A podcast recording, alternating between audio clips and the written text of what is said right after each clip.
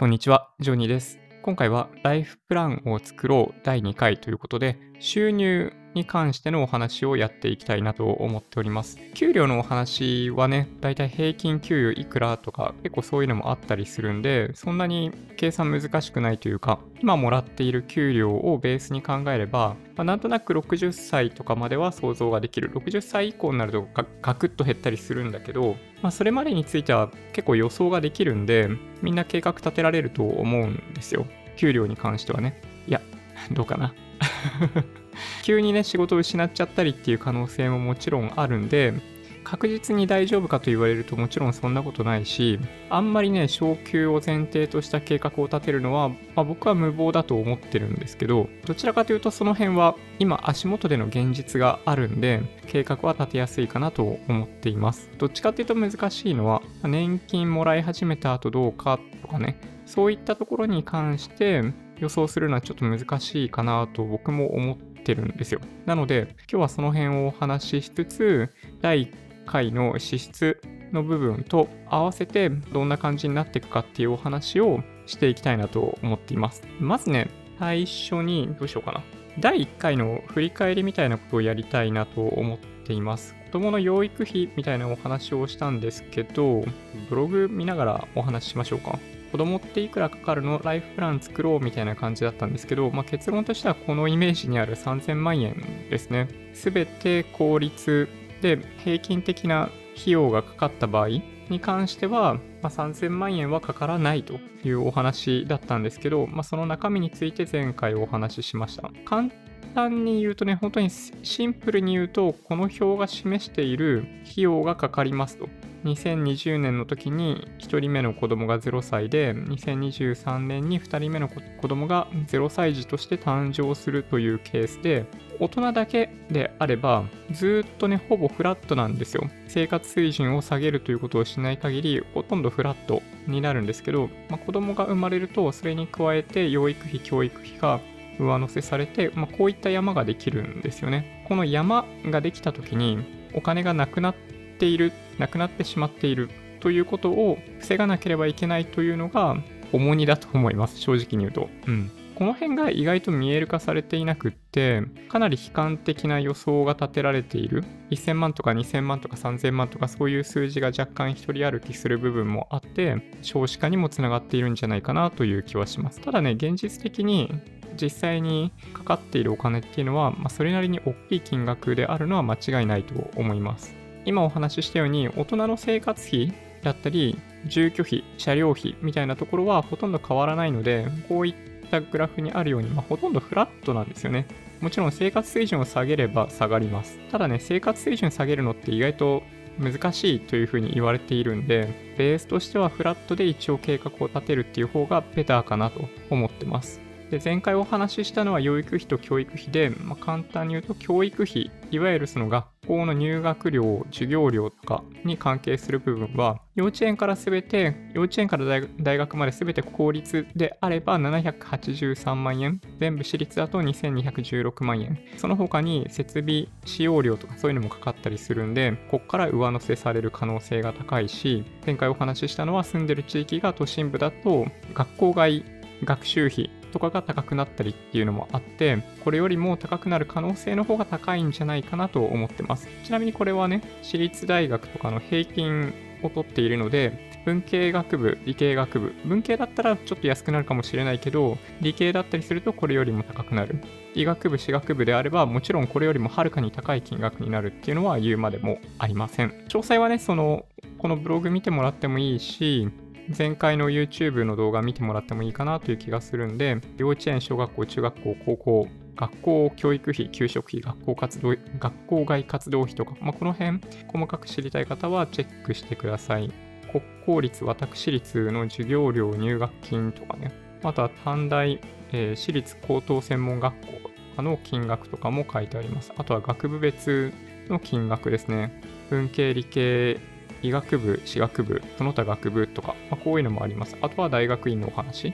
とかもあります。本当に親としては、あらゆる選択肢を子供に対して残してあげたいわけではありますけど、現実的には厳しいとは思ってます。例えば医学部に進みたいって言われても、毎年どんなに少なくても3、400万円ぐらいはかかるということを考えれば、6年間だったりすると、まあ、2000万とか3000万とかかかるわけですよ。それがね、どうぞ言ってくださいと言えるかというと、結構厳しいような気がするんで、できるだけ早い段階からね、子供が生まれた瞬間から子供のために多くの選択肢を残してあげるということを目的にある程度資産を作っておくっていうのは重要なことなんじゃないかなというふうに思っていますと。一方の学習費ではなく養育費に関しては、まあ、大体ね、中学3年生までのデータによると、70万円から100万円ぐらいの間に収まっていて、まあ、これちょっとでかい表なんだけど、0歳だと70万とかね、中学校、高校になるとおそらく100万円ぐらいかかるんじゃないかなと思います。なので、結論としては前回お話しした通りで、これね、3つ列ありますけど、公立、私立、養育費とあって、養育費プラス公立であれば2700、2500万ぐらいか。養育費プラス私立だったりすると4000万ぐらいかかる。おそらくほとんどの人たちは公立と私立がミックスされて学校を卒業していくことになるんで、まあ、その間ということになるんじゃないかなというお話ですね。子供を2人分にかかる費用っていう意味でいくと、まあ、このチャートになります。はい。一番高いところはね、本当に1年間で400万とか出ていく時期もあったりするんで、これを耐えるのは結構至難の技だと思います。というのが前回のお話でした。ちょっと振り返り長くなっちゃったんですけど、今回第2回は主に収入についてお話ししていきたいなと思っています。まず大前提としてね、安定した収入をキープするっていうのは本当に難しくって、まあ、日本の場合どちらかというとキープしやすい社会があるといえばあるんですよね。会社は赤字になっていなければ従業員解雇できないみたいなそういう判例とかもあったりするんでクビになるリスクっていうのは極めて低いんですけど会社が倒産するリスクはもちろんあるんでそれを考えれば安定した収入が得られるという風な前提をあんまりにも楽観的に考えるのはちょっと危険かなと思ってます収入がねどんな感じに老後まで含めてねなるかっていうとこんな感じですね給料に関してはだいたいまあ皆さんわかると思うんですけど、50代がピークですね。60に近づくにつれて下がっていき、60歳から65歳に関しては給料がガクッと減るみたいなことがあるはずです。で、65歳以降は収入がもしかしたら年金だけになる可能性もある。70歳から年金受給するっていう人は、その間5年間ぐらい収入がもしかしたらほとんどないという時期があったりするかなと思います。このチャートは A さんと B さん。A さんは男性の平均的な給料をもらっている人。B さんは女性の平均的な給料をもらっている人。この2人が同一世帯だというふうに想定して書いています。こうやって見ていくと、今ね、2020年が30歳だとすると、50代にピークをつけ、60歳以降、カクンと減って、それ以降また年金を受給する段階になると、さらに減るという感じですね。この青でも赤でもない線、この緑の線が投資による収益ということになります。これ投資をやらなければこれが全くない状態になるので、まあ、かなり厳しいですね。はい。先ほどお話ししたように、第1回でご説明した支出と、今回お話ししているこの収入のチャート、これらを集計した数字が結果としてマイナスにならなければ良いということなんですけど、まあ、これがね、意外と難しいですね。はい。まずはね、60歳になるまでの給料がどうなるかっていうところをお話ししていくと、大体平均的な給与という意味でいくと、男性の場合、55歳から59歳が686万円。これ給料なんで、手取りにすると、そうだな、まあ、500万はあると思うんだけど、まあ、そんな感じの数字になってきます。国税庁で集計されている数字があるんで、それをちょっと眺めてみようかなと思います。年齢階層別平均給与ということで、これはね、すべての年代、すべての人においてということですね。だから国税庁ということなんで、まあ、もちろんその申告していない人は含まれないと思うんだけど、まあ、基本的にはすべての人が申告しているということを前提にすると、まあ、男性の場合、この一番左側にあるこの青色で塗られている線のように昇級していくというのが今の段階ではね今の段階ではこういうふうに昇級していくっていうのが、まあ、よくあるケースらしいです。ただ、こうなるとはあんまり期待しすぎない方がいいかなと思っていて、それは、まあ、皆さんわかると思うんですけど、これまでほど、これまで通りに昇給するとは限らないということですね。同一労働同一賃金というお話聞いたことあると思うんですけど、給料が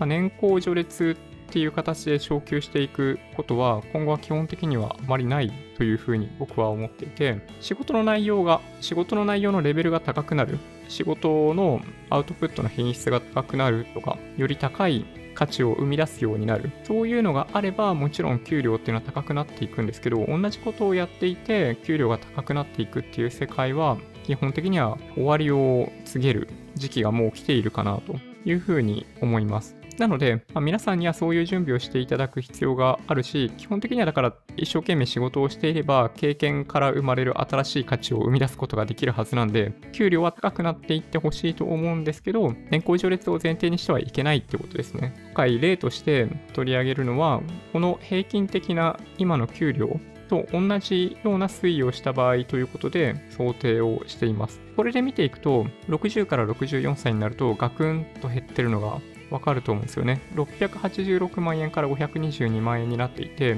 雇用形態っていうのが60歳超えた後って変わります。契約社員とかに変わるって人が多いんじゃないかな、多分ね。そこでおそらく20%ぐらい下がっておかしくないと思うんですよね、僕の理解だと。うん。僕の周りに、周りにいるって言ったら変だけど、とかの人を見ていてもそんな感じなんで、まあ、多分そうじゃないかなと思います。その後65歳以上になると、まあ、一部の人たちは仕事を継続しているかもしれないけど、ほぼほぼ年金だけみたいな感じになっていくという感じですね。70以上とかは多分そんな感じに近いんじゃないかなと思います。もちろんね、自営業の方は一生働こうと思えばもちろん働くことができるんで、この曲線というのはだいぶ違うかもしれないですけど、この曲線っていうのは平均的、雇われている人の方が多いこの日本の社会における平均給与ということになります。一番右にあるのが全体の平均ということになるんで、この辺が一つね、年金がいくらもらえそうなのかっていうことのヒントになるかなと思ってます。でね、年金って受け取れんのっていう質問されることはあるんですけど、受け取れるはずです。受け取れないってことはさすがにないと思っていて、年金が破綻するのかしないのかっていう議論がよくあるんですけど、年金というシステムが破綻することはないと思います。ただ、今の人たちほど年金だけで生活できるみたいな状況でなくなるのは間違いないと思います。これが重要なんだけどね、うん、年金の話になると、なんかいろんな思いが交錯するのか、ね、世代間格差とかもあって、熱くなってしまう人が非常に多いんですけど、基本的には年金っていうシステムが崩壊してしまうことはない、消えてなくなってしまうということはないというふうに認識しています。はい。でまず一つね、年金に関して認識しておいてもらいたいのは、受給を開始する時期によって増えたり減ったりします。ベースとなる年金が例えば10万円だった時に、1ヶ月前倒しでもらう場合、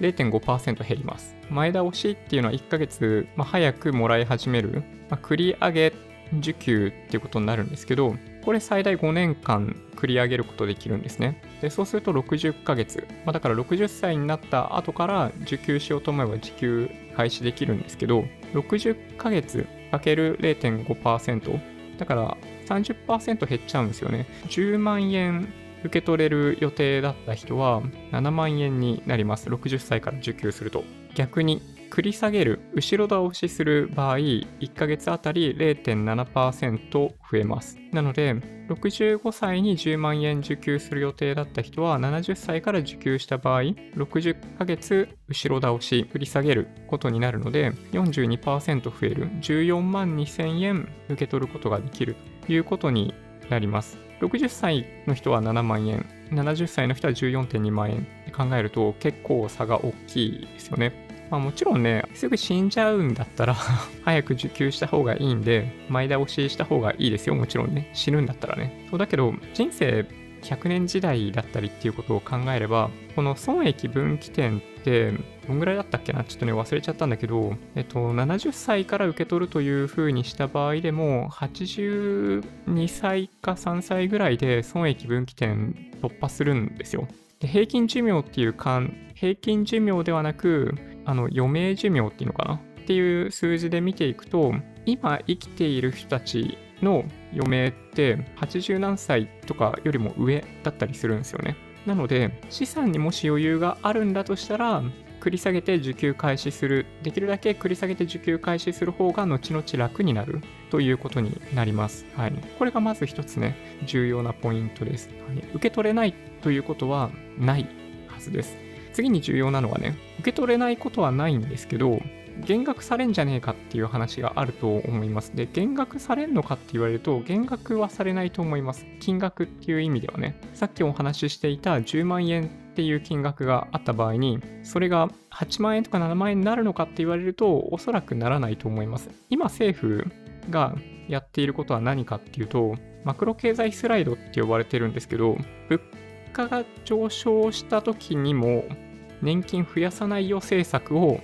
バシバシやろうとしています。これまでほとんどできてないんですけど、今後どんどんやっていこうとしているようですね。なので、絶対値としての金額は基本的には減らないんじゃないかなというふうに、今後政策変わるかもしれないんで何とも言えないんですけど、減らないんじゃないかなと思ってるんですけど、物価が上昇した時にそれに連動するように年金が増えないということが発生すると思います。これがね、所得代替率って呼ばれている数字で、現役世代がもらっている給料から見たときに、平均的な年金受給者がいくらもらっているかという割合があるんですけど、これを所得代替率と呼んでます。今これ大体60%ぐらいだったかな。ま、だからね、現役世代の全平均が20万円だったとすると、今の人たちは12万円もらっているみたいな感じですね。12万円という数字が減るかと言われると、さっき言ったようにあんま減ないんじゃないかなと思っています。ただ、物価が例えば100%高くなる。まあ、そんなに高くな高くなることって今の世の中ではあんまり考えにくいんですけど、物価が上がるということが起きた場合、まあ、正確には、ね、物価が上がるっていうのは貨幣価値が下がっているのと同等なんですけど、物価が2倍になった場合、だったとしても、例えば年金が増えないということが起こり得ます。そうすると、今の人たちの感覚で言うと、20万円っていう給料をもらっている人たちに対して12万円じゃないですか。なんだけど、物価が2倍になって40万円っていう給料をもらっているにもかかわらず12万円しかもらえないということが今後発生しないとは言えないですね。現実的にどれぐらいになるかって言われると、所得代替率50%には絶対になるというふうに言われていて、それを考えると、その手取りの金額がまあ、大体20%ぐらい物価上昇すると24万円手取りみたいな人が出てくると思うんだけどそういう人たちがいる時代だったりすると所得代替率50%で12万円年金として受け取ることができるみたいなそんな世の中になっていくんだと思います。ちょっと話が分かりにくかったかもしれないんですけど マクロ経済スライドと所得代替率っていうなんかその2つのキーワードを元にへんてこりんな意味不明なその2つのキーワードを元に年金額っていうのは絶対値としては減っていかないと思われるんですが相対的に減っていくということが予想されます。これがね重要なポイントですね。なのであのさっきお話ししたように生活費って観点で見ると年金で生活ができる世代ではなくなるというふうに僕は考えてます。なので、去年出てきていた、去年、一昨年か、その年金2000万円問題っていうのは、そういうのに備えた準備をしましょうということですね。はい。明らかに必要だと思います。はい。年金2000万円問題ってありましたけど、もちろんこれ、物価が上昇することによって、年金3000問題、3000万円問題になるということは言うまでもないですね。はい。それでいくとね、ちなみに今、多くの人たちが受け取っている年金っていうのが、確かね、女性で月9万円男性で13万円とかだったかな？みたいな感じなんですよ。それね、今後もあんまり変わんないんじゃないかなと、なので思ってます。で、それをベースに、まあ、今回ね、平均的な給料をこのモデルケースで利用しているというのもあるので、その数字を利用して老後の収入としても使っていきたいなと思ってます。一応ね、簡単に振り返ってみると、今の給料は、今から60歳までの給料は、今の給料をもとになんとなく予想していきましょうと。まあ、毎年、だいたいね、2%ずつぐらい昇給しているんだとしたらそれを前提にするのがいいですし5%だったら5%をベースに昇給することを想定してもらっても構いませんと。今回のモデルケースではさっきの国税庁の平均給与をベースにした数字を利用します。60, 60歳以上65歳までに関しては契約形態も変わって、おおよそ20%ぐらいは給料減るんじゃないかなと思っているので、それを数字にしていただければ良いと思います。で、65歳以上以降に関しては、65歳以降に関しては、先ほどお話しした年金が受け取れるようになるんで、まあ別に60歳から受け取ってもらっても構わないんですけど、できるだけ先延ばしする、繰り下げ受給した方が、平均的な余命だった場合、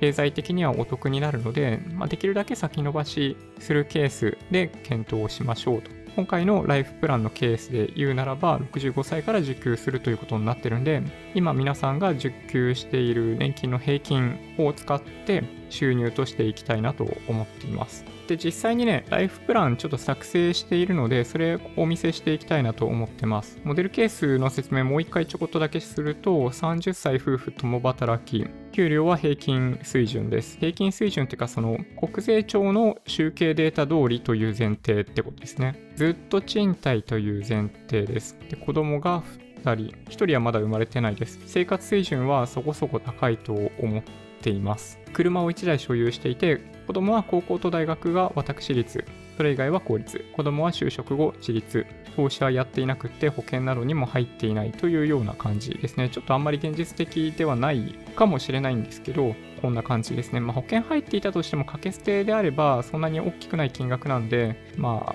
うん、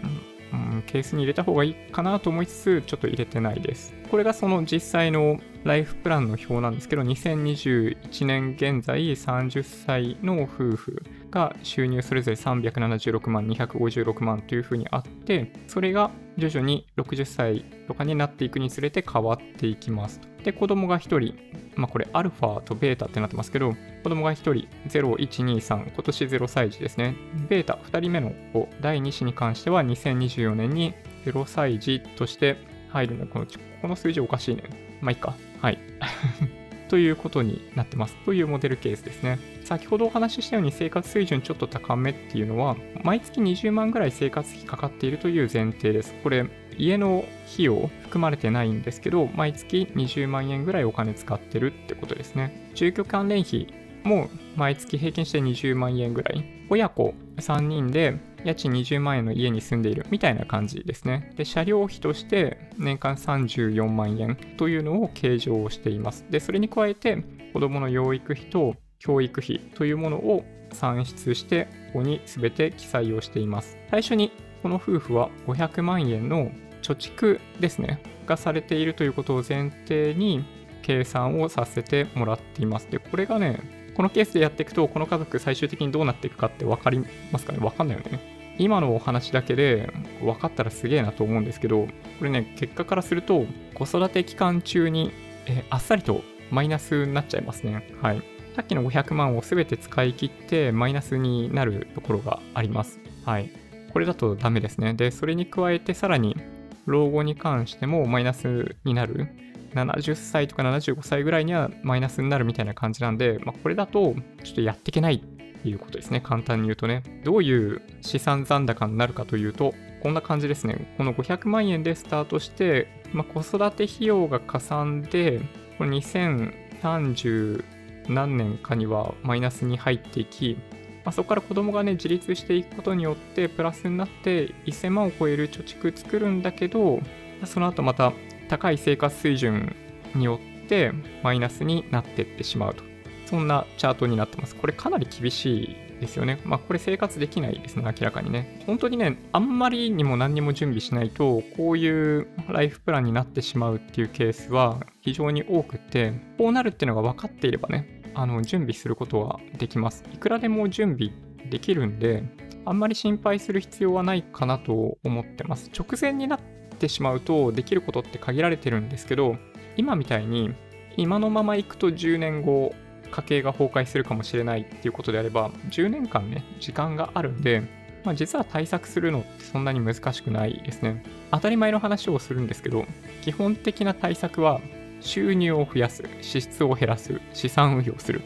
この3つしかないです。はい。収入を増やす。これらのお話はね、その第3回ということで、ちょっと長くなっちゃったんで、次またお話ししようかなと思ってるんですけど、収入を増やすのは手っ取り早いところでいけば転職して給料を10%、20%上げるとかね、っていうのができるかもしれないし、最近だとね、副業とか流行ってたりするけど、副業はね、ちょっとあんまりおすすめしないですね。うん。個人的にはね。支出を減らすっていう方がどっちかっていうと簡単といえば簡単なんですよ。まあ数字を減らすだけだったら簡単で、まあ、ただ思った以上に大変とも言えるんですよね。生活水準下げるって本当に難しいんで、やろうと思えばできるかもしれないですけど、なんか家庭内がね、大変なことになってしまうかもしれないから、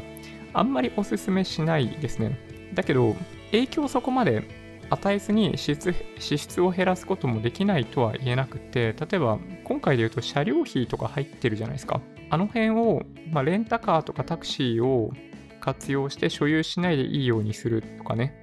そういうのも可能だし、あとはその子供が自立した後の住宅を夫婦2人が生活できるサイズに変更するとかね、そういうのをやることによって、ある程度支出を減らすってことはできるかなと思ってます。それに加えて、大きいのはその3番目にお話しした資産運用ですね。資産運用はね、結構大きいですよ。これやるかやらないかで、生活水準を変えずに家計を破綻させないっていうことが実現できるかどうかっていうのは、まあ、決まってくると言っても過言ではないかなと思ってますね。はい。誤ってもね、教育資金のために学資保険でしょみたいな感じで学資保険使うっていう結論に至るのはちょっと危険ですね。学資保険は個人的にはお勧めしないです。はい。学資保険のメリットってちょっとね、わからないですね。うん。大体リターンがね、5%とか数パーセントとか高くても10%ぐらいだと思うんですよ。まあ、期間が長くなれば長くなるほど、学資保険のリターンもちろん高くなると思うんだけど、資産運用のリターンって年利で5、6%あるんで、それと比べると、隠し保険のリターンちょっとあんまりにも低いですね。で、生命保険の機能があるっていうのもあるんだけど、それ生命保険で入ればいいじゃん。